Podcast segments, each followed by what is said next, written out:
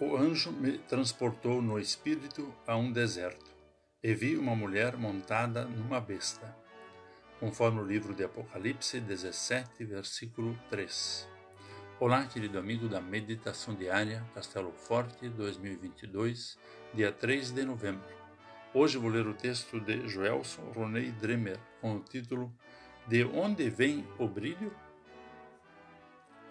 Nem tudo o que reluz é ouro esse ditado alerta para o fato de que há metais e pedras preciosas, mas há também aqueles que brilham e não têm valor algum.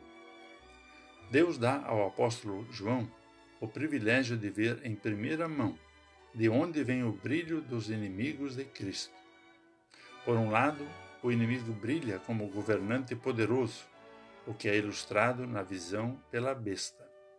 Por outro lado, o inimigo brilha como sedutor e atraente. Isso é ilustrado pela mulher enfeitada como uma rainha com um cálice de ouro nas mãos. Contudo, dentro do cálice só há sujeira, e ela está embriagada com o sangue das testemunhas de Jesus. Ainda hoje, o diabo usa essas duas formas para, se possível, enganar até mesmo o povo de Deus. Por um lado, o mal parece que é mais forte e governa o mundo.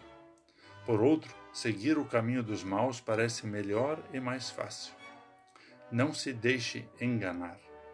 A verdade é que o fim dos maus é a condenação eterna, e quem governa o mundo é Deus. O brilho do inimigo de Cristo é desmascarado pela palavra da verdade, pois vem da mentira e não tem valor algum.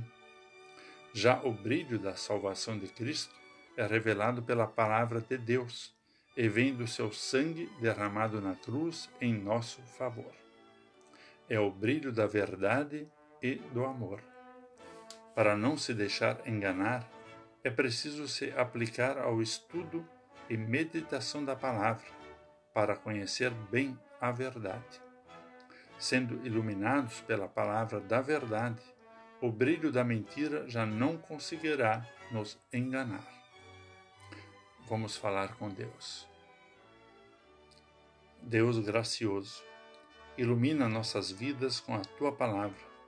Não permitas que sejamos enganados e seduzidos pela mentira. Que o brilho da salvação conquistado por Cristo seja lâmpada para os nossos pés. Em nome de Jesus.